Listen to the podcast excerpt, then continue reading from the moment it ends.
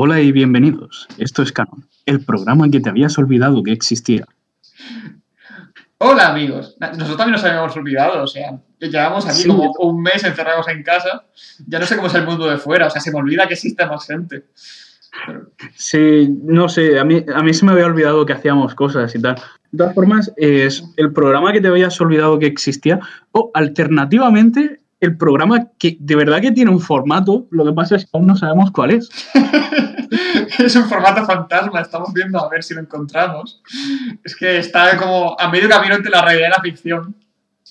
Con Es cada, programa, con cada programa se nos va un poco más la puta cabeza y decidimos trabajar más de lo que deberíamos. En Sí, fin, sorprendentemente el resultado es peor, pero bueno, algún día aprenderemos a hacer las cosas bien o no, quién sabe. lo, lo suyo es la aventura de la exploración. En fin, hablando de trabajar, yo todavía tengo dos trabajos de desarrollo que no he hecho y tengo que entregar. Sí, pero es mucho mejor el podcast, más entretenido. Sí, bueno, tu nota de uno de ellos depende de lo que yo haga. A lo mejor no decido no hacer el vídeo. Ya, bueno, sé dónde vives, en Totana. Cierto es. En fin, empezamos ya con el- la mierda esta de verdad. Ah, sí, ¿quieres, ¿quieres afrontar tú eh, la, la- la- la ardua tarea de presentar qué va esta? Vamos a hablar de películas. Random, sin ningún tipo de orden. Vamos a ir diciéndolas según nos apetezca. Tenemos nues- nuestra lista de películas que porque sí vamos a comentar. A lo bueno, esto está guay, lo podéis ver ahora en cuarentena. Tenemos mucho tiempo. Lo- yo me dedico a, procrast- a procrastinar las 24 horas. Comer y, y descansar para poder seguir durmiendo. La idea era que cada uno hiciera una lista, una lista medianamente cohesiva, y lo hemos hecho. Lo que pasa es que no son cohesivas entre sí, así que Sergio tiene un criterio para su lista, yo tengo otro, y el efecto al final va a ser decir nombres de películas durante hora y media. Sí, más o menos. Las comentaremos, nos meteremos con lo que le gusta al otro. Y así, y así estaremos. Si no tenemos nada mejor que hacer. Sí, será yo intentando eh, pronunciar el coreano, lo cual será muy divertido. Eh, el coreano todavía, pero es más divertido intentando pronunciar el ruso o palabras sin vocales. Sí, para las personas que tengan la desgracia de estar escuchando esto desde Spotify en lugar de verlo en, en Twitch conforme sale, lo sentimos mucho, de verdad. No sabíamos qué más hacer. Ya, bueno, siempre puedo decir lo típico de que nos obligaron, que no es culpa nuestra. Sí, ya. En fin. Pero es, no o sea, es verdad, el genio malvado que está detrás de este podcast, nosotros solamente somos como la cara bonita, pero hay una gran multinacional que no podemos mencionar por contrato detrás de todo esto, que nos está obligando a hacer esto desde la cuarentena. Así que es esto o indemnizaciones millonarias. Ya, lástima. Bueno, ¿quieres explicar cuál es el criterio para la lista que has hecho tú? Yo no he hecho una lista bien. Simplemente eh, desde el 1 de enero de este preciso año eh, tengo apuntadas todas las películas que he visto. Sí. Así que he dicho, ¡buah! Ya tengo una lista hecha. Pero no es lo que estaba buscando, pero ya tengo una lista hecha. Y eso es lo que voy a comentar. Sí, lo que más me jode es que la idea salió de Sergio y ni siquiera ha tenido huevos a respetarlo. Él me dijo lo que debía hacer y luego hizo lo que le dio la gana. Si te sirve de consuelo, tengo una pestaña abierta con las 100 mejores películas según Film Affinity. De hecho, me, me hace sentir mucho peor, pero vale. Podemos comentar eso si te apetece. Yo, el criterio para mi lista fue lo que tú me explicaste. Recomendaciones para ver durante la cuarentena, durante el confinamiento. Y son películas que sí que recomiendo ver. Sergio me dijo que, que intentase meter títulos que él conociera para que pudiéramos dar lugar a discusión y hablarlo. Es algo que he tenido muy en cuenta durante los cinco primeros minutos de hacer la lista. Luego ya hice algo que me salió de los huevos. No me esperaba menos. Bueno, Sí, vamos a hay más comenzar. películas en coreano de lo que creía que habría. Ah. Bueno, pues eso. Empieza con la primera película. Ah, de hecho, me acabo de dar cuenta de que ni siquiera las tengo en el orden que quería, así que voy a tirar un dado. Adelante. Mientras tanto, ¿quieres decir algo para que no sea un silencio absoluto? Sí, me cago en tus muertos, voy a buscar un sustituto para cuando se acabe esta mierda. Me parece muy razonable. El, pri- el primero va a ser. Oh, mira. bastante sencillo. Dime. Esta te va a gustar. Malditos bastardos. Oh, sí. ¿Ves? Porque tarde en el sofá aburrido y al borde del llanto porque echas de menos a la gente a la que solías despreciar que un poco de cine bélico y ligero. A ver, esto es Tarantino. La gente que no, que no lo conozca no se puede esperar una película normal. Parece que va de nazis, pero no. Va de lo que le apetezca a Tarantino en ese momento. Sí, por lo general hay nazis en todas las escenas. Y si no en la mayoría. Hay- Hay un Hitler, hay esas cosas. Es de las mejores películas de Tarantino para mi gusto. Tiene la típica escena de, de la leche al principio, tiene el momento de- del bar, tiene un montón de cosas y sale Brad Pitt. ¿Qué puede salir más de esta película? Efectivamente, ya está. Realmente es un cine bastante ligero, con acción y bastante humor. Está muy bien para verlo. No estamos descubriéndole cine nuevo a nadie, no es nada que la gente no supiera ya, pero es una recomendación personal. Sale desde el corazón de la patata y no sabemos cómo empezar esto. Así que, Sí, esa, esa está guay. Buenos actores y tal. Luego yo, por ejemplo, vamos a ir intercalando, tengo Birdman con eh, este señor, cuyo no recuerdo, te- tenía que aprender, aprenderme este tipo de cosas. ¿Cómo coño era el protagonista de Birdman? Sé que Edward ¿Cómo? Norton es el, el protagonista de Birdman. Michael Keaton. Michael Keaton. Por cierto, te. ¿Cómo? Te escucho un poco entrecortado. Eh, Ahora me sigues escuchando mal. Ahora mejor. Guay. Nada, lo mejor de esta película es ver a Edward Norton haciendo de actor capullo. Digamos que es un papel que en el que tiene mucho rodaje. Para quien no lo conozca, es conocido por ser tal cual un actor capullo. De hecho, no es el Hulk del Marvel Cinematic Universe por ser un capullo. Principalmente, sí. Así que eh, está muy guay. O sea, es una película muy extraña, todo hecho en plano secuencia. El final no me terminó de convencer, pero está muy guay y antes estaba en Netflix. De hecho, creo que ganó Oscar Mejor Película o Mejor Actor o algo de esto. Eh, A ver, seamos sinceros. El final de Berman es una mierda, porque el final de Berman es una mierda, pero el resto de la peli está bastante bien y es entretenido. Es muy entretenida de ver. Es la típica película que dices, pues dos veces no vería, pero joder, es domingo por la tarde y ya me he cansado, ya me he cansado contra la pared. Que algo te leí y como que duele. Sí. Ah, me toca tirar el dado a mí ahora, ¿no? Sí. Imagino. Vamos a ver qué sale. Vale, es un 4, así que... Oh, let me out. La conoces, ¿no? Me suena un montón. Pero. Se llevó, se llevó unos cuantos Oscars hace unos años, me parece. Fue muy aclamada. Es el de. No recuerdo el, director, tío. Es una peli principalmente que aborda el tema de las relaciones raciales en Estados Unidos, el tema del abuso de poder y tal. Es que realmente es una peli de las que no puedo decir mucho sin chafar el final ni nada por el estilo. Así que lo vamos a dejar en thriller psicológico. ¿De verdad no la conoces?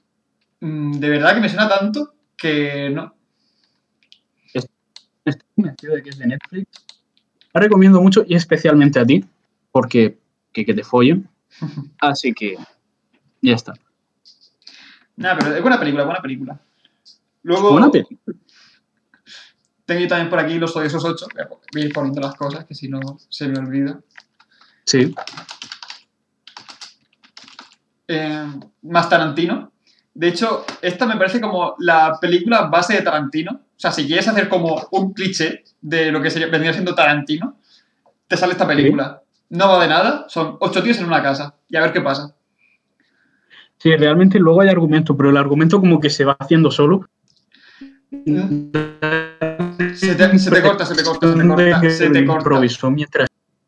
Vale, eh, da la impresión de que no, el argumento lo fue escribiendo conforme hacía la peli, de que fue todo improvisado. Sí, más o menos. O sea, es que es la hostia porque Tarantino lo que hace es contar muy bien las escenas. Eso se ve también en Vale. Maldi- en Malditos Bastardos. A mitad de película te empieza a hablar de otra cosa completamente distinta y se, te- se le va la puta cabeza con eso y a, ti, y a ti te cuela porque se le da muy bien contar pequeñas historias. Sacarte de lo que vendría siendo la trama y decir, pues ahora vamos a meternos en un bar. Los, Vale, te- los- dime. Tengo que hacer un pequeño apunte porque resulta que soy gilipollas. La peli es Get Out, no Let Me Out. Bien, eso Vale. ya empezamos mal. Solamente es el principio. No duele casi. Eh, nada, pues eso. Por seguir continuando con la, con la película, mola un montón porque es Tarantino yéndose de la puta cabeza con ocho tíos en, en una misma casa. Y también se ve muy bien eh, lo que menos me gusta de Tarantino. Cuando se le va la puta cabeza dice, bueno, me he cansado de la película. Voy a hacer otra. Empieza a sacar las pistolas que me sobran personajes. Sí, es, es eso, caen como moscas al final. En fin, Si no es que no es eso. Es el, pro- el problema es que hay un momento de la película en el que él mismo se aburre como de estar grabándola y bueno, Sí. ahora llegan los tiros. Tal cual. Hay un poco de argumento en esos disparos. Siguiente película. siguiente película. Sí. Ah, voy a tirar un, un dado de 30 caras porque no, no sé cuántas pelis tengo. Vale, eso es un 15. Esto. Yo sé que tú me odias porque suelo hacer referencias a los Monty Python que tú no pillas. Venga. Así que, como pequeña deferencia hacia ti, he decidido no apuntar la vida de Brian. Ah, sí. La vi hace poco. Te lo, te lo dije. Por eso. No está en la lista. Va, En su lugar he apuntado el sentido de la vida. De los Monty Python. No es una. ¿Eh? De los Monty Python. De los Monty Python, efectivamente. Porque ¿por qué íbamos a comentar la película que ya he visto y me conozco? ¿Por qué? Hazlo tú. La tengo en mi ¿Por qué lista de películas que he visto. Es la gracia de haberla visto. Hacemos un podcast un día de la vida de Brian. Dicho esto, Yo El te lo, sentido yo de te la lo vida. comenté. No podemos hacer un podcast de una, pe- de una película de comedia. Podemos contar por qué los chistes tienen gracia, pero a nadie le interesa eso. ni siquiera has apuntado la peli que es. Yo estoy intentando hablar de la peli que he traído. Tú, No es mi problema. Yo controlo el streaming, soy todopoderoso. Como iba diciendo, el sentido de la vida es una colección de sketches, a cada cual más estúpido y ridículo, y es lo que mola, con todos una- como hilo de conductor eh, ese tema del sentido de la vida, donde al principio parece que intentan averiguarlo, pero realmente no. Al final se, aca- se la acaba sudando y cantan la canción del esperma, una maravilla de canción, debo decir, y tiene algunos de mis sketches favoritos, como El señor con el cubo. Ya está, no pienso explicar nada más. Te jodes. Mírala, está en Netflix. Son los Monty Python. Es lo que hay. Si has visto una película, las has visto todas. De hecho, ah, eh, antes de empezar con esto, estaba viendo Los Caballeros de la Mesa Cuadrada. Es la misma película que La vida de Brian, pero en otro siglo. Cállate. No digo que esté mal, pero es lo mismo. Te repudio. Te desprecio. Cállate. ¿Ya? ¿Tranquilo? ¿Contento? No. ¿Sabes que con la, la cara que se ve en streaming, por mucho que me amenaces, no me siento intimidado para nada? Lo sé. Soy consciente. Me estoy viendo a mí mismo haciendo el pulgar hacia arriba, ¿vale? Pero. Quiero que tengas en cuenta una cosa. Eh, esto la audiencia no lo sabe. Eh, tú te quejaste del final de la vida de Brian. Ya Sí. llegarás al final de los caballeros de la mesa cuadrada, porque yo sé cómo termina. Ya lo Y veré. es lo mismo que tú dijiste, pero peor. Ya lo veré. Continuamos. Que está ya escrito y todo y no me dejas. No quiero. Eh, Yo me, quejé, momento. yo, yo me quejé del final de la vida de Brian porque no lo entendía. ¿Qué pasa? Pregunta al químico por el chat y dice que se quejó del final. Sí, se quejó del final porque dice, bueno, la peli es hasta aquí, da la impresión de que se cansaron de escribir y terminaron. Que es No. lo que realmente es la gracia del final. Cállate, la canción es la hostia, tú eres imbécil. A mí lo que me pasó con el final es como que no lo entendía. Sentía que tenía que ver algo más de lo que estaba ocurriendo, pero no, es que pues ya está, ahí está. Sí, Fin. es un, final repentino. Ya llegarás de verdad al final de la, de la mesa cuadrada. Como fin. diciendo. Al final cierro streaming, ¿eh? Haz tú lo tuyo, venga. No es País para Viejos, de los hermanos Cohen. Ganó Oscar a, a mejor película y mejor actor. Me parece una tremenda mierda. Esto sí que se cansaron de escribir. No es tan mala. A ver, es muy buena la primera hora. Hora, hora y media. Eh, lo que pasa es que. eh, ¿Es Javier Bardem? el actor, el que lo borda, Sí. es la puta hostia, hace un papel súper carismático, de los más conocidos del cine, y eso hace que la película sea buena. El resto del tiempo es una película tipo de persecución medio detectives, hasta que al final se cansa y dice, pues fin. Y no quiero hacer spoiler porque es el final, pero es que es tal cual.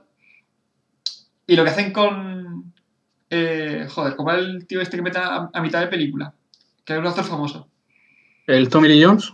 Nope. Eh, este señor que es como medio rubio, su- suele estar como calvo. Ah, Wo- Woody Harrelson. Woody Harrelson. Lo que hacen con Woody Harrelson parece de chiste. O sea, es que es tal cual, se, se acabó la película aquí.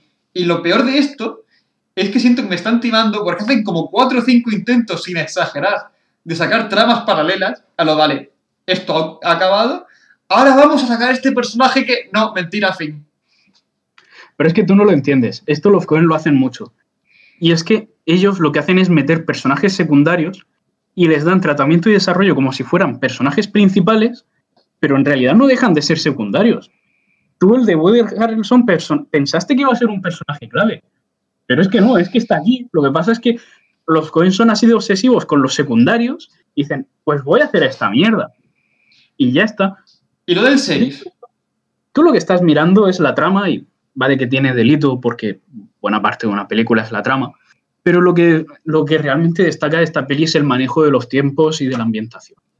Sí, sí, sí, pero lo que hacen al final con el protagonista, que ni siquiera sean capaces de mostrártelo, es de ser imbécil. O sea, de, de verdad que siento que me están meando en la boca. Y todavía me dicen que es que llueve, pero que no, que no llueve, me están meando en la boca. Y cuando hacen esto con eh, el Gran Lebowski, dice, "Oh, vale, me lo, me lo merezco, he ido a buscármelo. Estoy viendo una película que no va de nada. Pero con, con No es País para Viejos, que ya además fui a verla pensando, joder, agarro el Oscar. Igual no. Igual eres un poco hijo de puta. Estás timando a la audiencia. Bueno, bueno, bueno. Intenta negármelo, venga, inténtalo. Es que tú, ¿tú cómo puedes pensar que una peli que ha ganado un Oscar merece la pena verla, Sergio? Culpa mía. ¿Has visto las ganas de los Oscars? Hicimos un podcast dedicado a ello. ¿Estabas de acuerdo con los resultados? Parasitos, tal vez. Parasitos es muy bueno. Es posible. Aparte de eso, Eh, la, la mayoría los, los acertamos o lo tenemos por ahí. venga, eh, me tocaba a mí. Sí. Bueno, pues vamos a tirar. Oh, vaya, un 20. Ah, guay. Esta es reciente. Esta la deberías conocer aunque sea dementada. Puñales por la espalda. ¿Cómo? Puñales por la espalda. Un montón. Puñales por la espalda es una película de 2019. Esto presenta, presente en la gala de los Oscars. Sí me parece que se fue sin pena ni gloria. Es una gran película, es protagonizada por Daniel Craig, Ana de Armas, conocida por enseñar las tetas en todo Reddit, y como es el, Chris el actor de ¿eh? Chris Evans. Chris Evans, efectivamente. El actor de Capitán América. Eso iba a decir. Es una película de misterio, de investigación de un asesinato típico, y realmente funciona bastante bien porque es bastante atípica a la película estándar de, de crímenes, pero todo con bastante comedia y muy bien llevado. Lo único que me jode es que el guionista es el mismo que produjo, que, que escribió Los últimos Jedi. Además funciona No solo esto, escucha, escucha. Funciona exactamente al contrario que los últimos Jedi. Todo lo que fallaba en esa película va perfectamente en puñales por la espalda.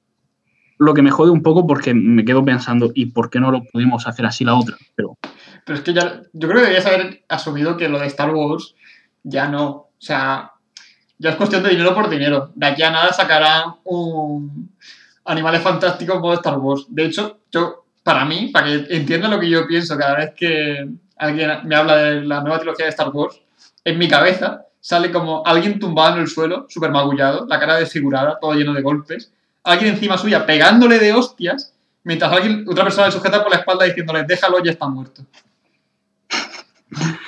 sí, es peor cuando lo has visto. Y yo decir, ni siquiera he visto la, tercera, la última trilogía. Pero vamos, eh, cuando he visto gente saliendo del cine ¿por, ¿por qué tengo que ver estas cosas? Como saliendo un batido con mirando al horizonte. Sí, de la primera salí riéndome. De las otras dos igual no tanto. Como yo cuando salí del game. Fue como, como cuando salí del examen de matemáticas en, en la EBAU, de que me estoy riendo, pero es por no echarme a llorar. Si eso te cuesta creer que de verdad lo han hecho. Parecía un chiste, pero no. O sea, bueno, ¿dónde está la cámara oculta? Sí, vale, ahora la peli de verdad, gracias. No. Ay, esto es maravilloso como he, he presentado una peli y hemos pasado más tiempo hablando de otra peli que de esta. Pero es que es una peli de, de, asesina- de, de investigación. Es que no te puedo decir la trama sin, sin decirte la trama, ¿sabes? Bueno, te toca. Eh, voy a hablar ahora de. Dame un segundo.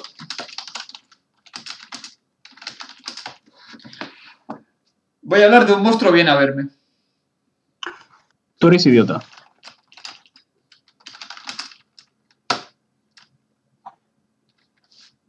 Porque soy idiota. No lo sé, lo, lo digo en anticipación a lo que sea que puedas decir. No, no sé cuál es tu opinión respecto a la película, pero lo dejo ya en evidencia.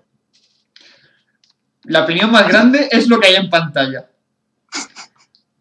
Sí, lo estoy viendo. Esa película ya la he visto. Está muy guay, está muy chula. Yo me divertí mucho viéndola. Es, eh, va, pues eso de un niño muy triste, muy triste con su monstruo. Es que no quiero no decir nada porque cuanto más de cero vayas a esa película es mucho mejor. A mí me gustó Sí. bastante, o sea, es un 8. Lo que pasa es que siento que está muy basada en una de mis películas favoritas, que es El laberinto del fauno. A mí me encanta El laberinto del fauno. Siento que consigue muy bien lo que quiere conseguir. Y esta lo, lo consigue un poco peor, pero es, es exactamente la misma idea. Y a mí me gusta, pero me hace mucha gracia porque es El laberinto del fauno, segunda parte. Ahora con un Sí. monstruo. Sí, es, todo lo que quería decir. Es eso, o sea, vale, no eres idiota, al menos no por esto específicamente. O sea, sí, pero no se ha demostrado en los últimos cinco segundos. Efectivamente. Me alegra lo hayas pillado. El laberinto del fauno es, o sea, quiero decir, eh, un monstruo viene a verme, es bastante mediocre en general. No Está es bien. mala, pero podría ser mucho mejor. No estoy tan de acuerdo con eso. O sea, siento que lo que, hace, lo que quiere hacer lo hace bien. Simplemente es una película que no está pensada para destacar. Ya. Pero está, está muy guay. Los personajes lo hacen bastante bien. El, el niño está bastante correcto, que eso siempre cuesta, conseguir un, un niño protagonista que no la cague.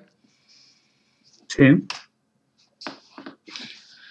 Pero bueno, está guay. O sea, a mí me divirtió. Mm. Tampoco es muy larga porque esa, misma película si la haces larga la, la jodes. Ya, cierto. Bueno, me toca. Sí, claro. Ah, voy a probar a tirar el dado. Ah, guay. Vale, esta sí la conoces.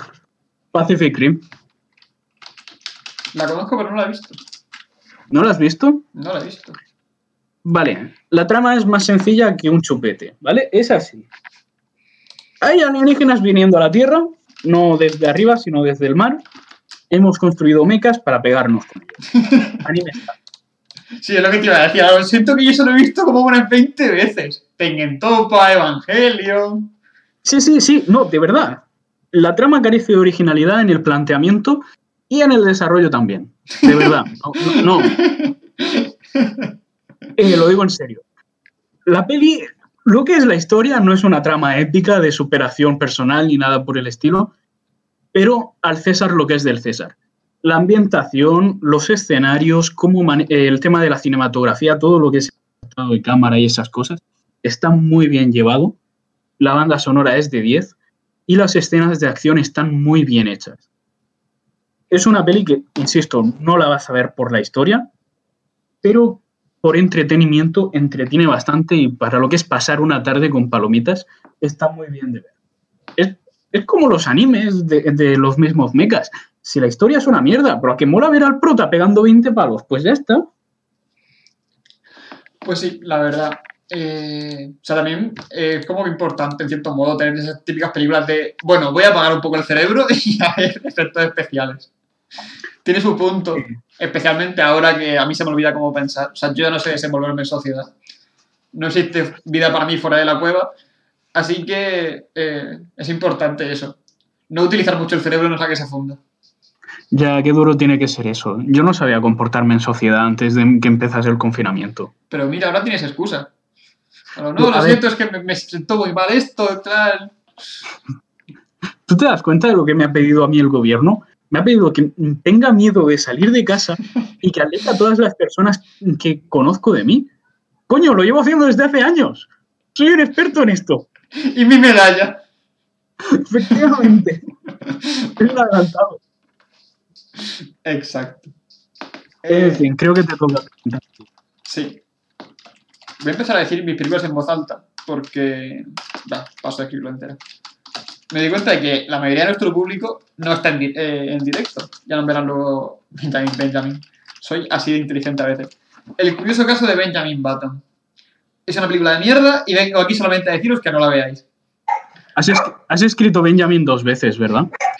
¡No! es que eh, Vale. hacemos Benjamin eh, muy fuerte. Vale. Benjamin Button.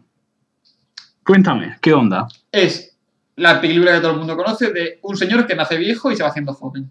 La hace Brad Pitt, y si no fuera porque la hace Brad Pitt, ni Dios sabía que existía. Es una película de... de Matt Damon, de hecho. No, no mucho. Si ¿En serio? Si fuera de Matt Damon sería directamente una puta mierda. A ver, es una película muy mala por dos motivos principales. Lo primero es... Fíjate, si recuerdo la película, que he tenido que buscar el actor principal en Google, porque de verdad que me, me la trae floja la película. No, no me interesa lo más mínimo. Coño, Brad Pitt no te suena así un poco, cara de guapo. O sea, sé quién es, pero de verdad que me esforcé todo lo que pude por olvidar esa película. Haces bien. Insisto, voy a explicar con dos argumentos por qué es mala. Punto uno. Va de una historia de amor de un libro que se escribió creo que en el siglo XIX. ¿Eso qué significa? Que es una historia de amor a la antigua. Todo de- con un romanticismo tóxico y es una puta mierda. Si tienes cualquier mínima noción de, feminismo, no te gustará esta película. Todo mal. Esto por un lado. Por otro, em, la película dura casi tres horas. Son tres horas de mierda. No me gustaría si tuviera hora y media. Si, tiene tres horas me gusta mucho menos. Y quiero, quiero pararme un poco con esto.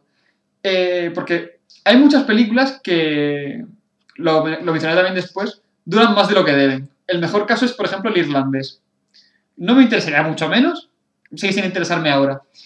Y es que cuando una película dura tanto, lo tienes que justificar de alguna manera. Eh, Avatar, las típicas del Señor de los Anillos, son películas que están justificadas su duración, por mucho que sigue siendo tocho. Pero aún así, se, eh, merece la pena. Si haces una película larga que es mala, va a ser larga, va a ser mala mucho tiempo. Eso está mal. No sé si Avatar tiene toda su duración justificada, eh, tío. No sé yo. Mejor que esta.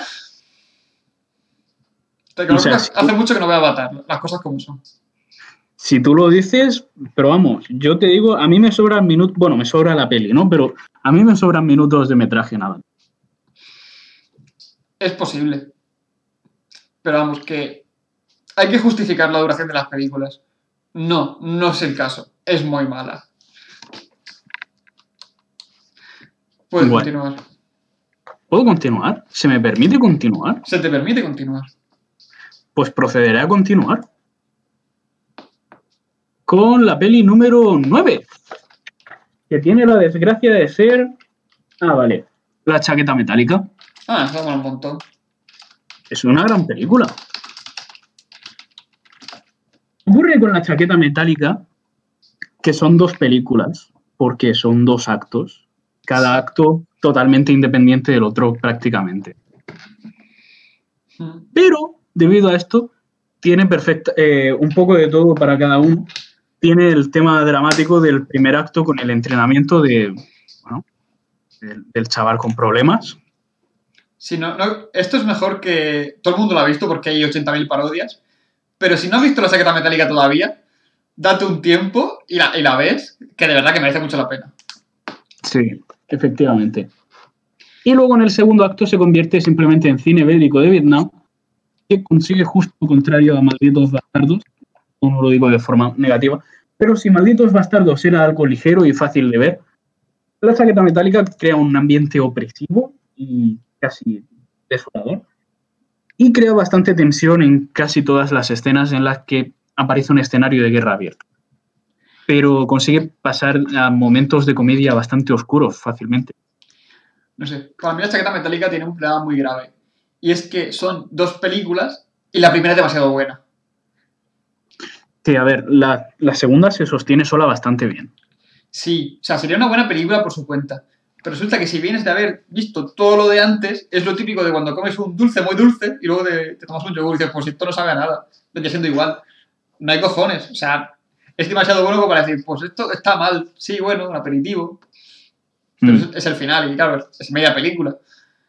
Aún así es, es muy buena. Es Kubrick y Kubrick lo hace todo bien. Bueno, me parece que te toca. ¿Con qué película me vas a desgraciar ahora? Hmm. Venga, voy a hacer un... a sacarme esto de encima. Oh, Dios mío, no me gusta cómo suena eso, ¿eh? El hoyo. ¡Vete a la mierda! Sabías que tenía que ocurrir.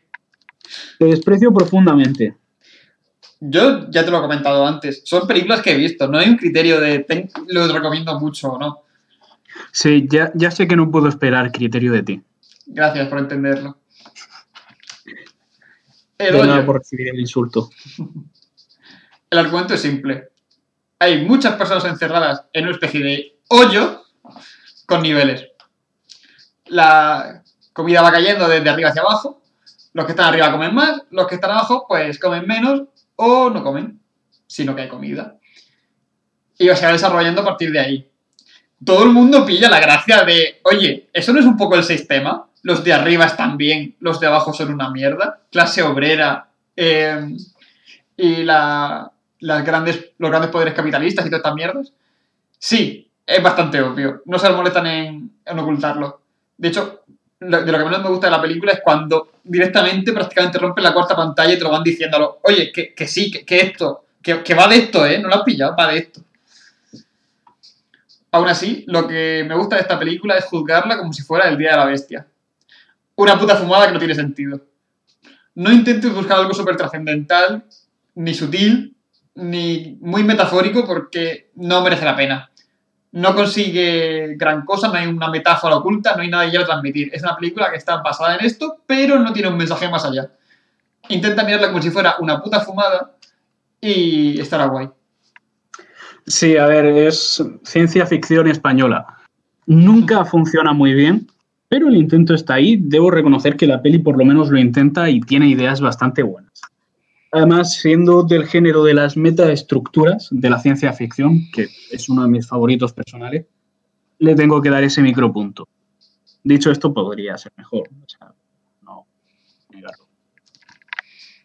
Sí, es cortita, se deja ver, está en Netflix. Es todo lo que se le puede decir. Echar una tarde.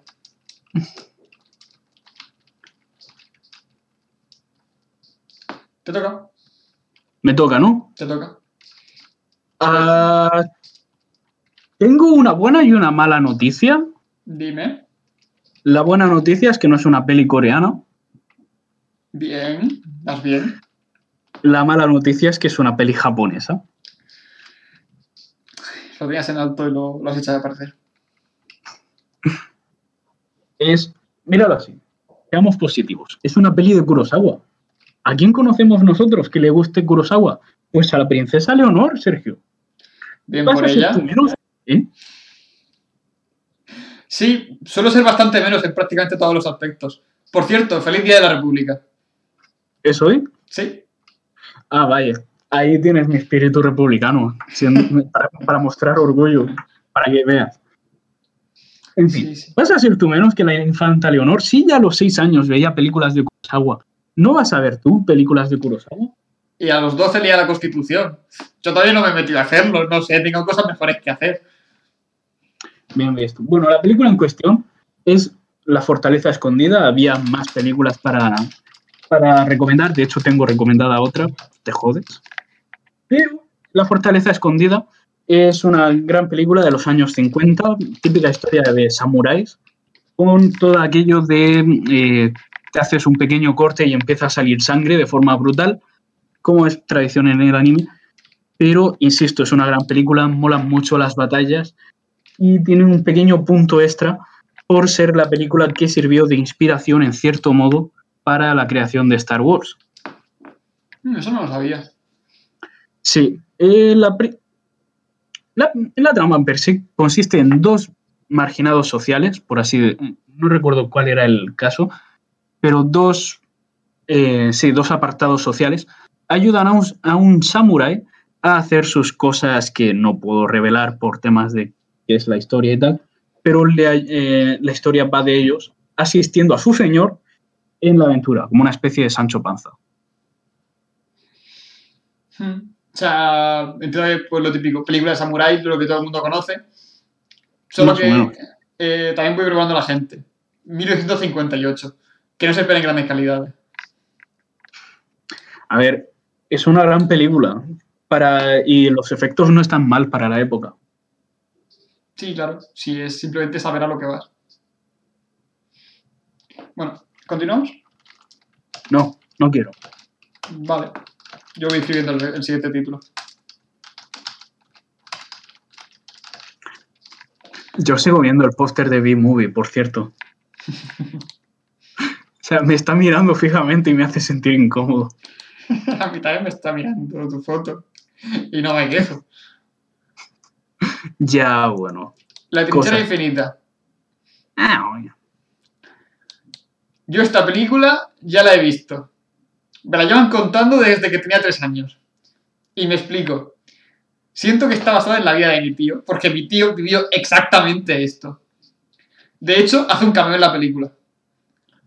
A mitad de película, eh, hay un tío que. Bueno, la presento. Va de un señor que era republicano y se queda encerrado en su casa durante, el franquismo para que no lo maten.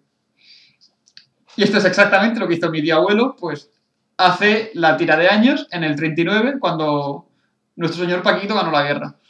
Entonces, yo estoy cansado de escuchar exactamente la misma historia desde hace muchos años, para que ahora me una, una película, ¿eh? Como, no, yo esta película me la sé ya, ya la he visto. Gracias. Y el protagonista se llama Saturnino, eh, en, mi, en mi cuento que es aún mejor. Como iba diciendo, hace un cameo. A mitad de película lo, lo mencionan. Que había un señor en Segovia que ha estado también 30 años encerrado. Y yo con eso me quedo Eso feliz. lo. Ah, lo cuento ahora. Eh, en riguroso directo. Pero que es la hostia. Lo- esta película es mía, sí, yo ya la he visto, pero de, de verdad que toda la puta vida. Y mi abuelo se llama Saturnino para que en su momento, si alguien escuchaba hablar de algún Saturnino, ellos pudieran decir que estaban hablando del crío, no del otro que estaba encerrado. Que en la película no aprovechan, porque no está bien con un, con un buen guion, no como la realidad. Guay. Es buena Bien. película. Eh, lo que pasa es que Pero también... están contando desde los tres años de verdad. Porque me parece bastante joven para empezar con eso. Sí, a mí me tirado desde pequeño. También, por supuesto, me inspiraron en ser anticlerical, el republicanismo, eh, Sí, lo de bolchevique. Sí, me viene de, de joven. El rojo que Iglesias estándar. Ay, Eh, exacto. Y a los Traído seis la años hice mi primer cóctel molotov. Vende patrias. Pero nada, la película está bien. Antonio de la Torre era Belén Cuesta, creo. Eh, está guay. Lo que pasa es que peca también de ser demasiado larga. No deja de ser un tío encerrado en su casa. No hay Sí. más que contar. O sea, van pasando cosas, pero es un tío encerrado en su casa. Dos horas y media de un tío encerrado en su casa, igual se hace un poco de más. Que está guay, pero mejorable en ese aspecto. Yo creo que es más un fallo de- de edición. No te lo vas a creer, pero con aquello de un tío encerrado en su casa me acabas de tirar varias pelis de la lista. Espero que te sientas orgulloso. Mucho. Y voy a, ver, un poco sobre esto. Si haces una película larga, lo tienes que justificar. Y voy a poner un símil. Hace poco me leí El Señor de los Anillos. Hay un capítulo de- dedicado exclusivamente a contar cómo van eh, cabalgando a través de un bosque y Legolas describe los árboles, porque Legolas es un elfo y le gustan los árboles. Y está a la mitad del capítulo describiendo árboles, hasta que Gimli dice, bah, árboles de mierda, te voy a explicar yo lo que es bonito de verdad. Y se pone a contarle cómo son unas cuevas que ha visto hace 20 minutos antes de salir. Y dice, pedazo cuevas que he visto yo, te voy a contar lo bonitas que son. Y el capítulo entero se dedica a eso. El capítulo después es la batalla de, de Isengard con los Ents. ¿Qué ocurre? Se lo ha ganado. Cuando llegas a la batalla de los Ents, dices, vale, Tolkien, te has ganado el derecho a cagarme en el pecho. Puedes hacer lo que quieras conmigo. Si te quieres hacer un capítulo entero de, escribir árboles, lo puedes hacer. Te lo has ganado, campeón. La trinchera infinita nos ha ganado el derecho a estar dos horas y media hablando de un tío encerrado en su casa. Vale. Eh, por cierto, ¿conoces a alguien llamado María? Sí, está diciendo que está chulísima que no me hagan caso. Sí, vale, solo quería llamar la atención sobre el hecho de, que no quieren que te hagan caso. ¿Cómo ha de ser? Ya, que no nos haga caso nadie, somos dos imbéciles encerrados en casa. Sí. Bueno, eh, me parece que es mi turno. Sí. De hecho, eh, ni siquiera es lo que ha salido en los dados, pero me parece que lo voy a hacer justo ahora por, por joder un poco.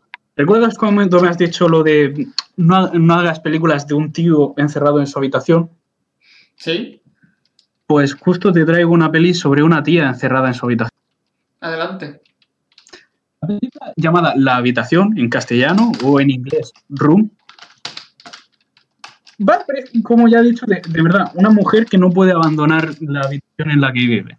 Eh, la protagonista principal es Brie Larson, la actriz de Capitana Marvel al ser casi la única, con la salvedad de un niño y tal, ahora voy a eso, debido a que es la única actriz, la interpretación que hace de verdad que es de 10 y muy espectacular. Muy bien. La trama va de una mujer que fue secuestrada y posteriormente violada por un señor y que vive encerrada en una habitación que eh, está situada en el jardín de este tipo. La mujer, como es obvio, no puede salir, la puerta está bloqueada con código y esas cosas. Además, debe convivir con el hijo fruto de dicha violación y toda la trama va de cómo consiguen convivir en ese espacio confinado, cómo se las ingenia para que el crío no se aburra, por así decirlo, y de los intentos de escapar. No puedo decir si funciona o no por, por cosas, ¿no? Pero... Al final sí, luego resulta que todo era un experimento psicológico, tal, tipo Black Mirror. Que... Realmente no existía la habitación, solo ella, ella creía que había muros, no era un holograma. Uy, qué conseguido ahora esta tecnología. Dicho esto, la, es una gran película y recomiendo verla. Pero no es una peli ligera, es un poco pesada de ver por temas dramáticos y tal. Te tienes que poner. Es lo que te iba a decir, que si es una película de siempre la misma tía en el mismo sitio, es jodido. Entonces. A ver, la peli consigue que no se haga pesado, per se, porque hay avances en la historia y tal. Y consigue introducir situaciones dramáticas y discusiones. Está muy bien llevado. A mí no se me hizo especialmente pesada, pero no recuerdo cuánto duró. Nada, es pues una película que está guay, que también hay que ver. Mm. Me toca. Y el trío lo hace bien, o sea, para lo que es. hace de niño. Hablemos de Nolan. No, eh, ya, sé, ya sé a dónde va esto. No me gusta, Sergio. No tengamos esta discusión. En público no. No, esta película me gustó. Me gustó mucho, de hecho. The Prestige. El truco final. El truco final. Me gustó un montón. No es mala, pero yo qué sé. Esta sí se me hizo pesada, fíjate. Pues no. Esta, eh, de hecho, a mí me gustan bastante las películas de, de magos. Y es curioso porque me atraen, pero luego me parecen todas una puta mierda. Todas tienen más o menos la misma estructura. Te van presentando eh, pues, el mago de turno, la típica de ahora me ves a los, cuatro jinetes. Y luego se va desarrollando un, poco la trama hasta que al final todo se da un, vuelco. Resulta que el asesino era el mayordomo, nadie se lo esperaba. Y que el malo es el, el bueno y el bueno es el malo. Y todo tiene que liarse un montón porque mm, va sobre trucos. Si te lo esperas, no tiene gracia, no ser una película normal. Va sobre magia. Y esta mm. es la única que he visto que realmente siento que lo haga bien. en todo momento, digamos que te enseña algo para ocultar lo que realmente está, está ocurriendo. Y está muy bien porque no te sueles esperar tanto los cambios, lo- la brusquedad. Siento que está todo como muy bien medido. También eh, la manera de contar la historia, como dando saltos temporales, eh, es genial. Sí, a ver, la peli per se está bien y el tema de los trucos y eso. Además cuenta de- con el añadido de que tiene a David Bowie haciendo de Tesla Sí. y eso es algo que no tiene ninguna otra película, así que puntos extra por tener a Bowie. También tiene a Christian Bale y este señor que hace de Lobezno. Ya, pero es que esos me la sudan. Te habría dado por hecho, o sea, eh, Scarlett Johansson te lo daría por bien. Es También verdad. sale. Scarlett Johansson. Pero es que lo- los otros dos es que me la sopla, Sergio. Como que ya lo ves, ¿no? Siempre se me olvida el tío. Hugh Jackman. Hugh Jackman. Que de hecho es la hostia porque eh, a Hugh Jackman le queda súper bien estar en esa época, en el siglo XIX, por algún motivo. O sea, hay gente que como que no le pega. O sea, eh, tú ves a Brad Pitt en entrevista con el vampiro y dices, es que no me cuadra, es que está mal, se nota que es una película, tu cara no es de ese siglo. Pues con Hugh Jackman no pasa. Hugh Jackman encaja de puta madre en el, en el papel. Hay, hay gente a la que le sientan bien determinados colores, a otros le sientan bien un siglo específico. ya bueno, es lo que siempre hay. me han dicho, a mí siempre me han dicho que era del 20 antes de Cristo y que por favor dejara la cachiporra. Pero bueno, Nada, pero entonces, ¿cómo vas a conseguir que llevar a tu Lily a la cueva? efectivamente, con el puño es más difícil dejarla inconsciente. Si no, le puedes hacer como daño, se, se quedan secuelas. Si, si no das en el sitio bien, y yo que sé, y la matas, la cachiporra es como más efectiva. Claro, le podría dar una pedra, pero es que igual me la cargo y eso que no. Claro, además tiene que darte prisa, que si no luego eso se enfría. Cierto es. Ay, ¿Por qué tenemos estas conversaciones? En fin, me toca tirar, ¿no? No, dame un segundo, quiero meter esto rápido. Vale, vale. Eh, aprovechando de que estamos hablando de Nolan, Dunkerque, no me gustó. Me parece que eh, lo que quiere no es, está bien conseguido, pero lo que quiere es una puta mierda. Quiere crear como el clima de esto está ocurriendo eh, fuera del mundo, estamos todos perdidos, todos muy isolados, nadie nos ayuda. Entonces, no se habla mucho ni siquiera de, de- de dónde están, ni qué, ni qué año. Esto no eran recomendaciones. Era al Lo principio. eran, lo eran, pero, pero, oye, ¿qué más da? Tú toma nota de lo que decimos que nos gusta y no veas eso y mírate lo que odiemos Es que y ya está. ya que estamos, nos quejamos de las que no son buenas. Yo lo hago para evitar que la gente las sufra después. Tenemos que llenar metraje, Pepe. Esto es así. ¿Vale? Lo sentimos mucho. Simplemente eso. Y que Tom Hardy esté el 90% de la película con una máscara sin que se le vea la puta cara hace que no empatices con él. Lo cual me parece algo muy duro. Es lo que es. Ya está. Ya me, he quejado lo suficiente. Podemos continuar. Vale. Puedo tirar ya al lado. Mira que me entra el mono si no tiro un... ¿Cuándo? Lo puedes tirar de antes y tenerlo preparado. Te he dado tiempo, está hablando de Dunkerque. Puedo seguir hablando de, de par- Nolan si quieres. Lo he hecho un par de veces, pero me estaba esperando por alguna razón. Ah, mira, justo ha salido el que ya estaba. Así que bien, un 14 dos veces. ¿Cuál es? Snatch. Cerdos y diamantes. De Guy Ritchie. ¿De qué me suena ese tío? Es el tipo que hizo The Gentleman hace poco, se estrenó. También bastante bien.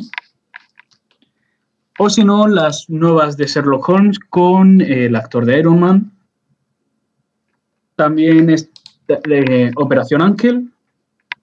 Y creo que esas son todas las recientes, no recuerdo más. Ah, Arturo. Aladdin. Snatch.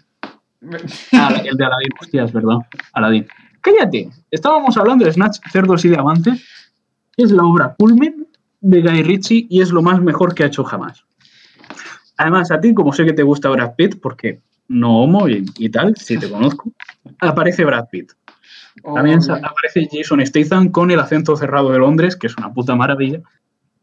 Y toda la película consiste en un corredor de apuestas ilegal intentando no ser devorado por la mafia. Eso está es. Acaba haciendo con un chanchullo con un señor gitano, que en este caso es Brad Pitt, para apañar los combates. ¿Qué ocurre? Las cosas salen mal. Con erótico resultado. Con erótico resu- resultado. Tiene un montón de personajes muy diversos, todos merecen la pena, son una puta maravilla. Y con las pelis de Guy Ritchie ocurre una cosa, y es que las tramas son sencillas relativamente, hay como tres tramas paralelas me parece, y todas se resumen en dos o tres frases. Pero de la forma en la que está presentado es lo que realmente hace que merezca la pena verlo. El cómo construye cada escena para que sea todo increíblemente ridículo y tenso al mismo tiempo, mola un montón. De verdad que te ríes mucho con esta peli. Lo que también pasa con, con esto es que eh, tiene a Brad Pitt, lo cual es bueno y malo a la vez, porque es un actor que no sabe ser secundario. Aunque el tío lo intente, no puede. Es demasiado protagonista. Es como que por mucho que no, no esté en cámara, como que el cuerpo te lo pide, dame más Brad Pitt. Y la cámara también lo pide, y es la hostia. Cuando no le dan el papel protagonista como tal, es como, está ahí, pero se come al que realmente es protagonista, es la puta polla. A ver, ocurre esto. Todas las escenas en las que está se las queda él. Eso es así. Especialmente en esta peli. Es En inevitable. esta- pero porque el personaje es la polla y todas las escenas en las que aparece, de verdad que es su escena. Pero no sé, tampoco se le echa mucho en falta cuando no está. Por lo menos yo no tengo esa sensación. Apúntatela, esta sí te la tienes que ver. Que te follen. Nada, pero sí que, sí que es verdad. Recordamos, recordamos también que Guy Ritchie hizo Aladdin, hicimos un podcast sobre Aladdin, está subido a ebooks, a Spotify y a YouTube. Podéis verlo cuando queráis. Y hablando de Brad Pitt y de comerse al protagonista, Vete a la mierda. el Club de la Lucha. No sé por qué tenía la vaga impresión de que esto iba a ser. Siempre, claro, la he visto en, en los últimos cuatro meses. Un puto 10, es genial. Es el tipo de película que o te gusta mucho, dices, qué puta mierda, voy a masturbarme con cualquier cosa. Pero esta en concreto a mí me encantó. Es brutal, es buenísima. Sale Edward Norton. Por algún motivo Edward Norton me gusta cómo, cómo hace películas. Sé que es un capullo, pero es buen actor. Sí, tiene aquello. No sé, me encanta porque además muchas veces hace como de tímido. Sí, Hay muchas pelis así realmente, por alguna razón. Sí, o sea, también vi hace poco El Dragón Rojo. Y también hace como de, de tímido. Pero aún sí que lo hace de puta madre. Lo que me saca de quicio es verlo rubio. Está todo el rato mirando la pantalla. Hace poco eh, hizo una peli en la que salía él como director y como actor, en Motherless Brooklyn, que hace como una especie de, de persona con Asperger, no es específicamente eso, pero súper tímido e in- so- socialmente inepto. Y al principio me costó mucho porque de verdad que solo veía a Edward Norton siendo un capullo, pero al final consigue que me olvide y que de verdad vea una buena interpretación.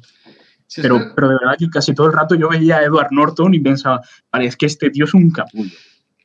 Es que es la cosa, que, eh, a ver, es un capullo, las cosas como son. Pero también es buen actor. Y precisamente en el Club de la Lucha lo hace genial. Mm. Porque, eh, o sea, él es el prota y Brad Pitt es el, es el secundario dentro de que también es bastante protagonista. Aún así, lo que estaba diciendo, no puedes poner a alguien al lado de Brad Pitt y pensar que la gente va a mirar a cualquier cosa que no sea Brad Pitt. Los dos son el prota y lo sabes, Sergio. Quiero Cállate, decir, Cállate, pero, pero, pero, cállate. vale, vale. ¿Algo más que quieras comentar sobre esto o solo querías, en fin, ¿la Sí. recomiendas? Es una recomendación, asumo, ¿no? Es una recomendación. O sea, yo al lado de las películas suelo poner nota, esta lleva un 10. Es genial. Es de verdad de lo mejor que hay. Por ejemplo, The Prestige para mí tiene un 9,5. El Club de la Lucha es un 10. Es perfecta. Además tiene algo muy curioso, según iba viendo la película. Y es que, digamos que cada cosa está donde tiene, donde tiene que estar. Porque cuando la estaba viendo, eh, según iba avanzando, estaba pensando como que le hacían falta cualquier elemento para que la trama siguiera avanzando. Véase, sale Elena Bohan, Bohan Carter y de vez en cuando digo, Buah, hace mucho que no vemos este- al personaje de Elena Bohan Carter. Debería salir ahora y aparece. Y es como, hostia, sí, justo lo que yo decía, la película lo necesitaba y te lo ponen. Y luego el final es la polla. Está genial. Todo bien. Vale. Eh, solo quiero que la gente se dé cuenta de que yo estoy haciendo recomendaciones de cosas que creo que les beneficiará ver y tú estás haciendo lo que te ha salido de los huevos. La mayoría de cosas son películas que me gustan. Lo dije al principio, lo vuelvo a decir ahora. Me has traicionado a tu propio juego. Qué cabrón. Bueno, me toca. Es lo mío. Te jodes. Venga. Quita eso de ahí. Free Fire. Free Fire es una película que va sobre cosas y tengo que buscar el reparto online porque, porque he olvidado. Vale. Free Fire, no el videojuego, sino la película, es una peli recientemente, creo que es de 2015, estoy convencido. 17. 2016, 17. 17, 17. como sea. Protagonizada por Brie Larson y Cillian Murphy. Y que básicamente es una peli bastante chorra, ambientada en los 70, que detrás de su humor ocu- eh, oculta un cierto mensaje social. Esto es así. Un intercambio de armas entre la mafia y el IRA acaba saliendo mal. ¿Qué significa que acaba saliendo mal? Significa que todo el mundo acaba liándose a tiros en un almacén. Toda la peli transcurre en un almacén y de alguna forma consiguen mezclar humor con tiros muy brutales. Toda la película está considerada una especie de crítica hacia el clima de, de armamento, en- eh, se me ha olvidado cómo se habla, hacia la capacidad para poder comprar armas y la cultura de las armas de fuego en Estados Unidos. Esto es así como que todo el mundo tiene una y ninguno tiene ninguna clase de sentido común a la hora de usar. De todos modos, el título también lo deja bastante claro. Sí, o sea, Pues sí. es bastante. Pero de verdad, 10 de 10. Además del tema social y tal, es muy entretenida de ver, la recomiendo mucho. Sí, además, Cillian Murphy también es de esos actores que por algún motivo son agra- agradables de ver. Ahí mira lo que está ahí, Sí. qué majo. Sale con bigote, lo cual es divertido. Nunca superará a Henry Cavill con bigote. Eso sí que es genial y lo sabes. Sí, a ver, son, también te digo, son los 70 en la película. Eh, son todo trajes brillantes, peinados ridículos, bigotes enormes y contribuye mucho al humor de la película. Mola mucho verlo.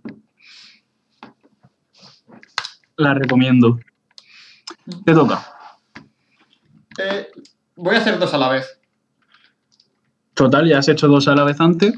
Sí, es que soy un, un abusivo Me he fijado. y con un solo turno no es suficiente. Se entiende.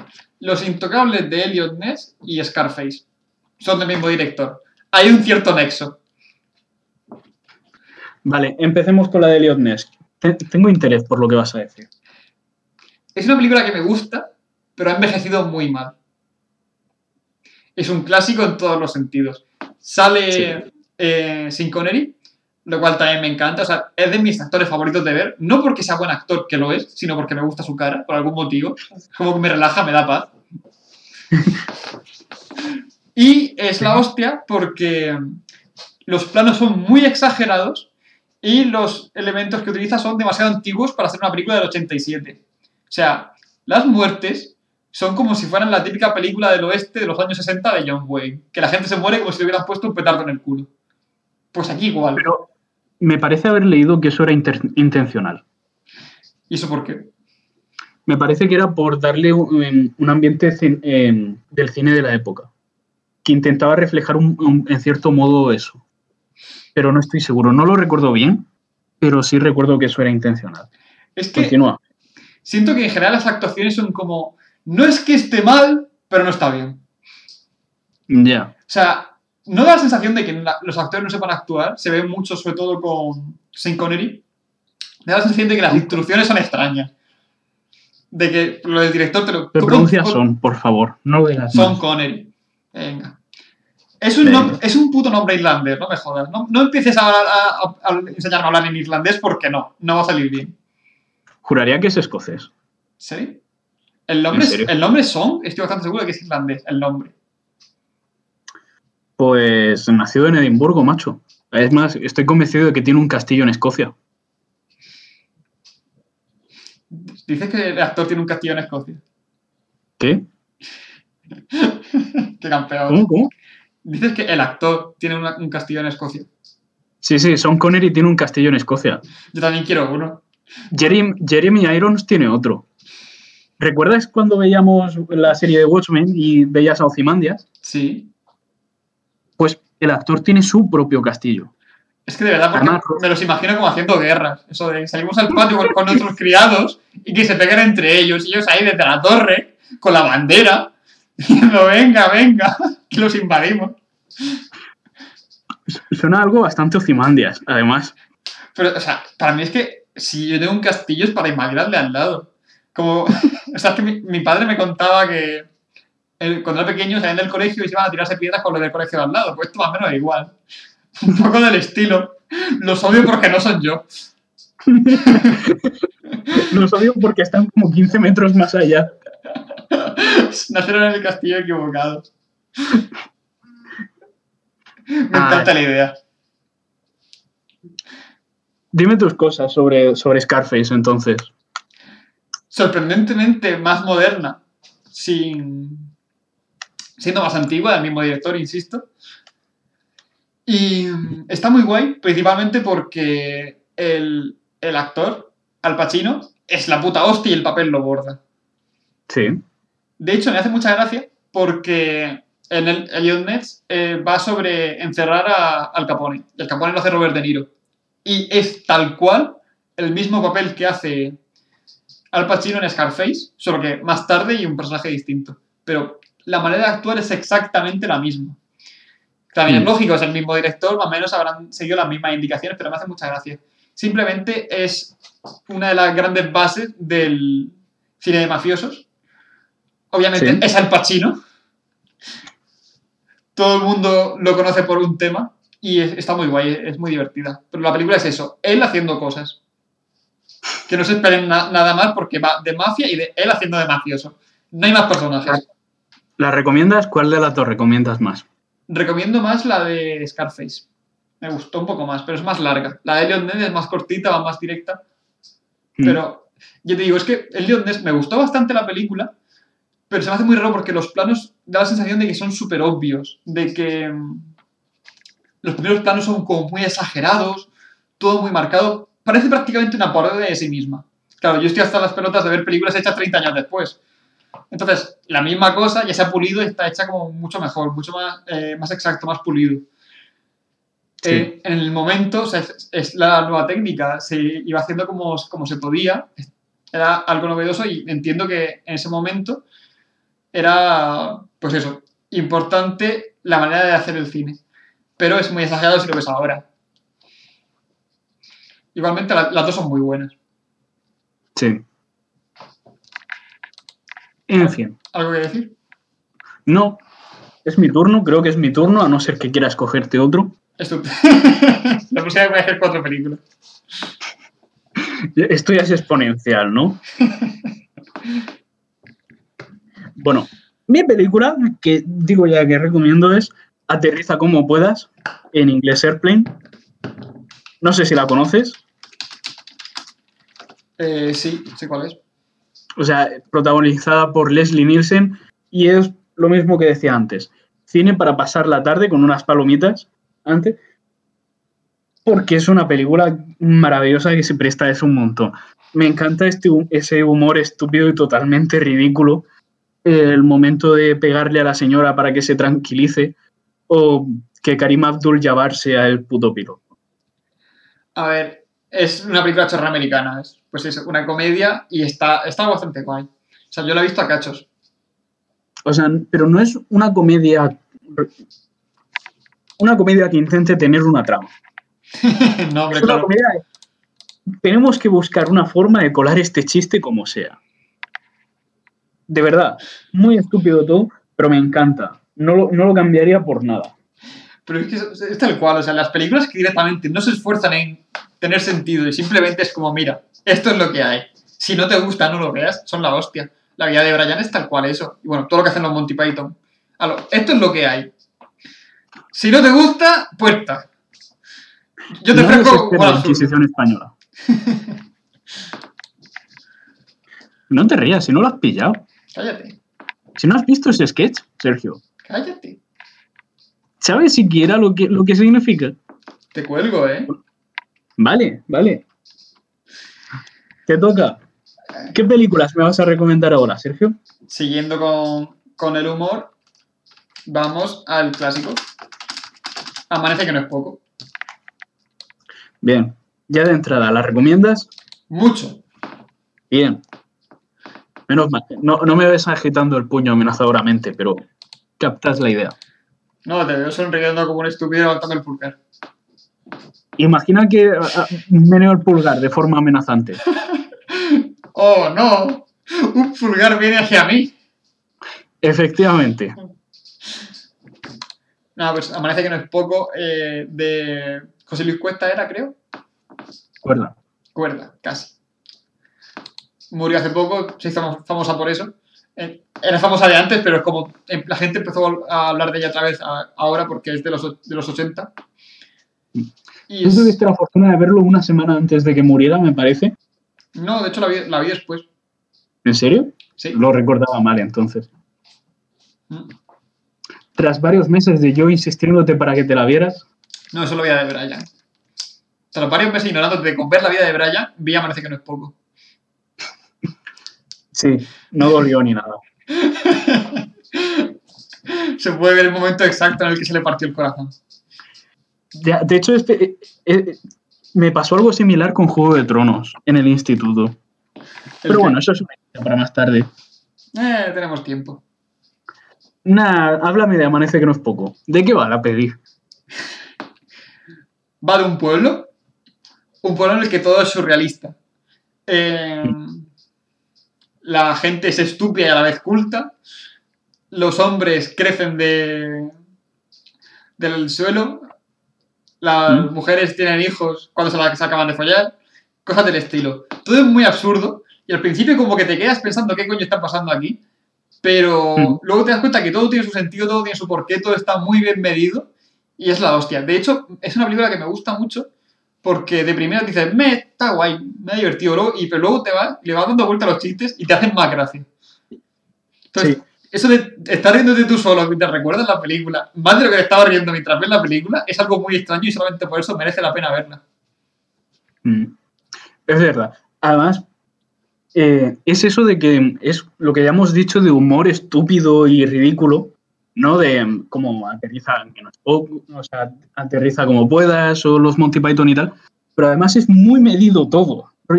Da la impresión como de que todos los chistes están más estudiados de, los, de lo que deberían estar realmente. Y Pensaba al como, "Ahora que final para se- cuándo". ¿Eh? Nada, que mi- ah, ya tengo claro cuál va a ser mi siguiente película. Vale. Y es eso. Además, tiene esa cualidad de que te acabas acordando tú de los chistes por tu cuenta cuando estás haciendo tus mierdas y te empiezas a reír como un psicópata. Como aquella vez que una profesora mencionó a Faulkner en clase. Yo no he tocado un libro de Faulkner en mi puta vida. Dudo mucho que si alguien me enseñaran una foto o un libro, no sabría identificarlo como suyo. Pero la, Pero la con- devoción que tienes por Faulkner no te la quita nadie. Lo que se tiene en este pueblo es verdadera devoción por Faulkner. Pero no puedes haber escogido a otro. Es que es buenísimo. O sea, no hay manera- otra manera de discutirlo. No se puede comentar una película así porque es explicar por qué los chistes tienen gracia. Simplemente es cojonuda. Y además, lo que me gusta mucho es el uso que se, que se hace del lenguaje. Es muy medido y todo muy, muy exacto. Que es lo que, lo que le hace buena. El por qué la gente habla como habla y en qué momento habla como habla. Y cada personaje a su manera. Es buenísima. Maravilloso.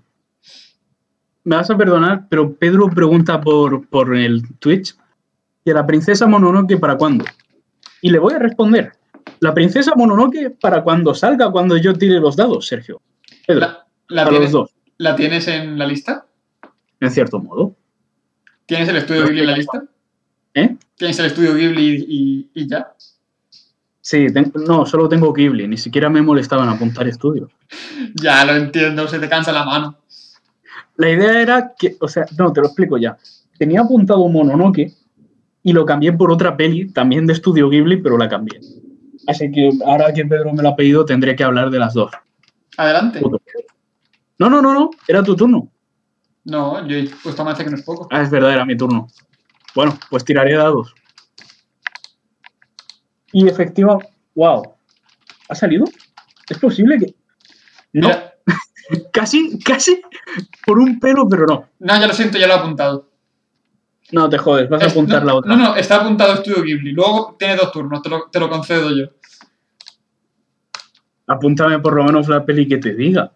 Vale, pero después hablamos de Ghibli. Porco Rosso. Cuando lo tengas apuntado me dices. Está apuntado. Pero tú puedes hablar en lo que yo apunto, ¿eh? Que... No me da la gana, ¿no? no. Pues no, dejemos, el, dejemos silencio en lo que yo apunto. Porco Rosso. ¿Ya? ¿Ya puedo? ¿Estás contento? No, un- un rato más. Porco Rosso es una gran película, como habréis adivinado ya, producida por Estudio Ghibli, Sí. que me encanta y probablemente de, realmente de Estudio Ghibli cualquier peli es buena para pasar una tarde. Recomiendo que os veáis unas cuantas. Hay gente que tiene sus favoritas y las que menos le gustan, pero todo el mundo tiene al menos unas cuantas que le gustan bastante.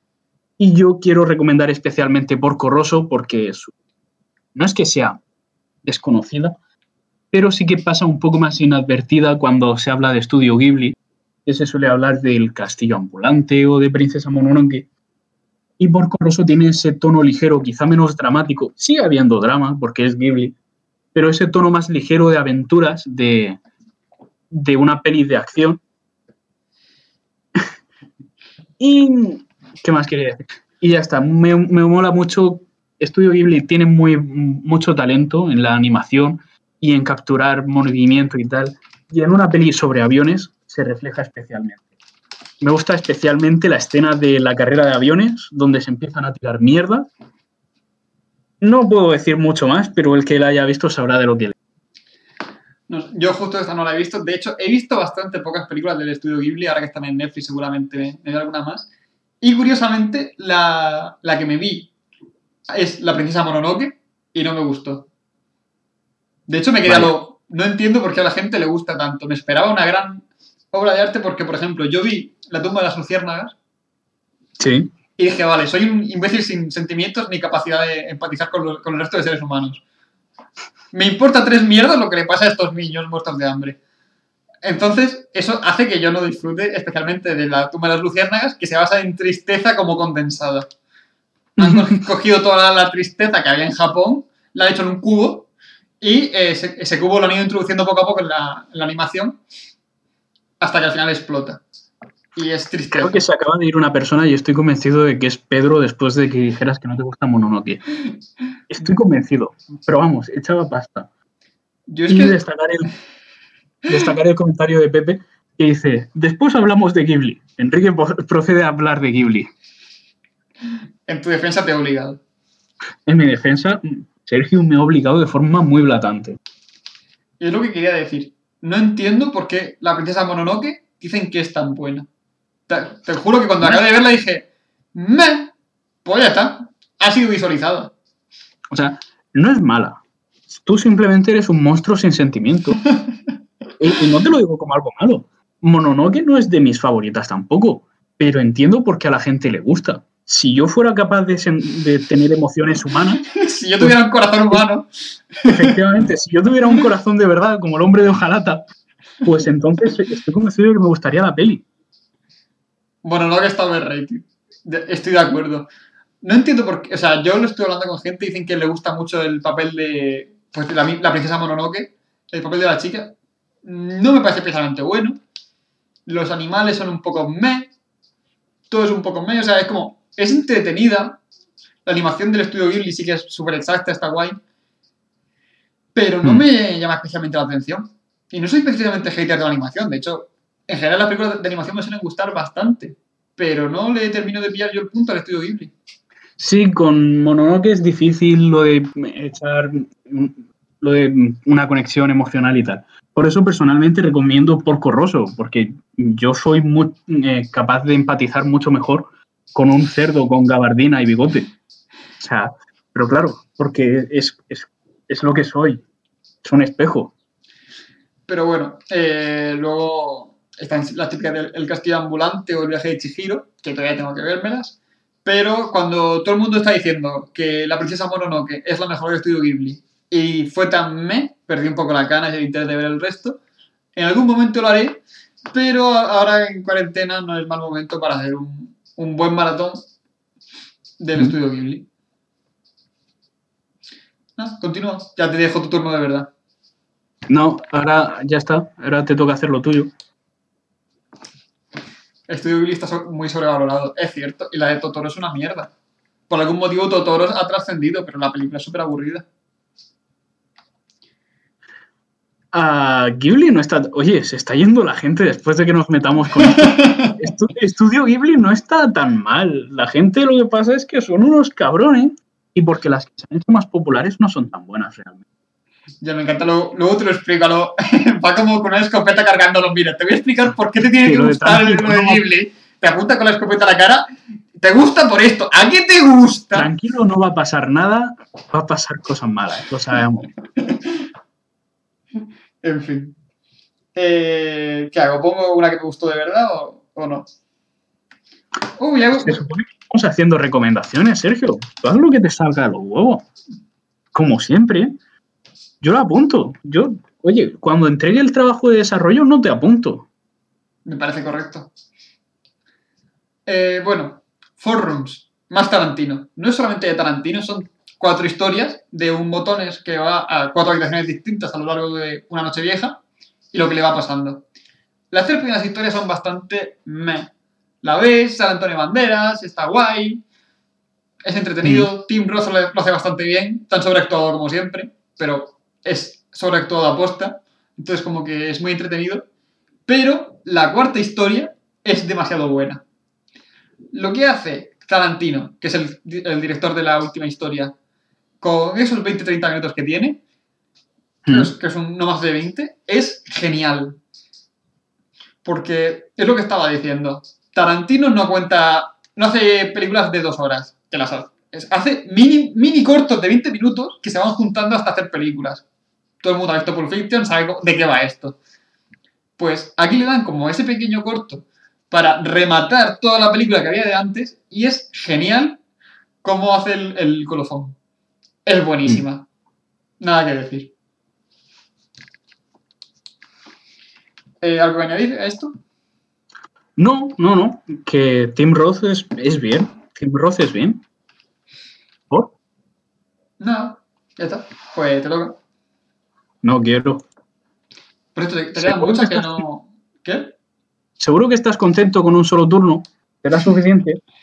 No te preocupes, el siguiente turno lo haré extra. Vale. eh, Sergio, Dime. no te va a gustar lo que viene ahora. Voy a saber escribirla. ¿eh? Voy a saber escribirla. Es, es coreana. ¿Quieres, ¿Quieres la mainstream o la, o la no conocida? Venga, la mainstream. Tren a Busan. A ver, realmente, esto es solo por joder. Es que no sé por qué he apuntado dos películas distintas en el mismo número. En fin. Tren a Busan es una gran película de 2016, me parece, que tenía planeada su, su secuela para 2020, pero no sé si... No, continúa, continúa. Es que estoy viendo el título. No sé cómo coño se dice, ¿vale? Tren a Busan. No es tan difícil, Sergio. Es un tren que va a Busan. ¿Cómo iba diciendo? Eh, no sé si con lo del coronavirus sigue pendiente la secuela o, o se ha atrasado. Busan lleva H intercalada, no lo olvides. Claro, porque sé perfectamente. Entiendo que es una ciudad de verdad. No, con- no Es una estoy, ciudad. no estoy es una familiarizado con ciudad. la, no estoy familiarizado con la geografía coreana. Perdóneme usted. B-U-S-H-A-N, Sergio. Joder. Es que. Al final me queda yo como tonto. Es que, es que sí. Cuando solamente soy estúpido. No tiene T. Contento. No, mira, que, que te follen. Ay. Mucho más mejor. Como iba diciendo, Tren a Busan es una peli. Es sencilla. el, el apocalipsis zombie ha empezado y casualmente ha empezado en Corea. ¿Por qué? Porque en algún sitio tenía que empezar, ¿no? Ah, vaya, yo creía que ya estaba como oficial, establecido, que el apocalipsis zombie empieza en Estados Unidos. Prefer- preferiblemente en algún país, en algún estado del sur. Es posible, me parece que no se llega a mencionar si, si está ocurriendo en el resto del mundo, pero en fin, es durante las primeras horas de la epidemia en Corea. Es tan sencillo como unos señores están en un tren por distintas razones, cada uno tiene que ir a Busan. De ahí el título, ¿vale? No, no hay que ser ingeniero químico. Sí, creo que puedo, puedo vivir con ello. sí. me acabo de inventarlo de ingeniero. En fin. Eh, y simplemente empieza un señor, resulta que está infectado y que es un zombie, y empieza a, a agredir a los pasajeros. Todo esto en pasillos estrechos que van en línea recta, a varios cientos de kilómetros por hora. No es una, o sea, no es especialmente elaborado, pero está muy bien y se deja ver con bastante facilidad. Es bien, la recomiendo. Mm. Siempre es Espera. divertido ver el película de- del apocalipsis zombie. Sí. Por cierto, prepárate porque ni siquiera hemos llegado a las palabras difíciles en coreano. Te decir, quedan muchas películas, que llevamos ya hora y veinte de programa por no hacerlo demasiado largo. A ver, yo cuando quieras paro. A mí Sí. no me importa. Si te parece, sobre la hora y media lo vamos dejando y si eso hacemos luego eh, segunda parte. Cuando tú me digas, tú haz la tuya. Vale, yo me voy a quedar con lo que queda del programa. Sabes lo que se viene. Eh, no, y me da mucho miedo. Martin Scorsese, filmografía entera. Wow. no, tanto no, pero resulta que ¿Quieres que me despida ya y te dejo a ti? la cuando acabes ya sí eso. O sea, yo si quieres me voy y te dejo a ti lo tuyo. Nah, no, no estoy tan enfermo. Lo que pasa es que por algún motivo, eh, tal vez porque están en Netflix casi todas, he visto una gran cantidad de películas de Martin Scorsese últimamente. Mm. Casi, casi todas salen mafiosos por algún motivo. Y Robert De Niro. Y voz en off. Es coña, todos son la misma película hecha varias veces. Pero bueno, todo el mundo se espera eso con Martin Scorsese. O sea, he visto uno de los nuestros, que una de, la- de las más conocidas, la de El Irlandés, que es uno de los nuestros dos, ahora en viejos. Y luego vi la de Infiltrados, que está muy guay, principalmente porque me sentí poderoso al reconocer que esa manera de hacer cine era Scorsese.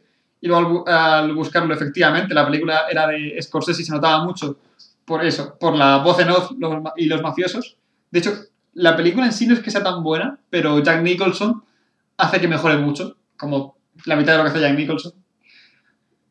Y eh, está guay. Luego también vi hace poco la de Taxi Driver.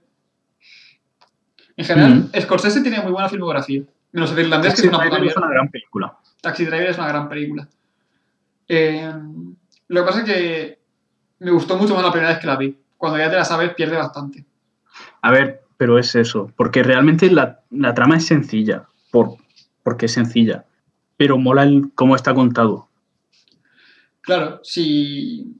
eh, es una buena película. Lo que pasa es que la impresión que da la primera vez que, que la ves, sobre todo pues, los últimos 20 minutos, es genial. Y eso ya, Mm. pues, una segunda vez no se va a conseguir, como es obvio. Pero sí, está muy guay. Yo solamente dos apuntes. Uno, eh, Martin Scorsese es imbécil y no sabe hacer películas si no hay un señor eh, narrando. ¿Sí? Dos, a pesar de eso, es buen director, hace muy buenas películas, es recomendable. Bien. ¿Algo más? Nada, te dejo tu turno. Oh, Todavía tengo turno, ¿queda tiempo? Sí, Voy a ver qué es lo más complicado de pronunciar en coreano.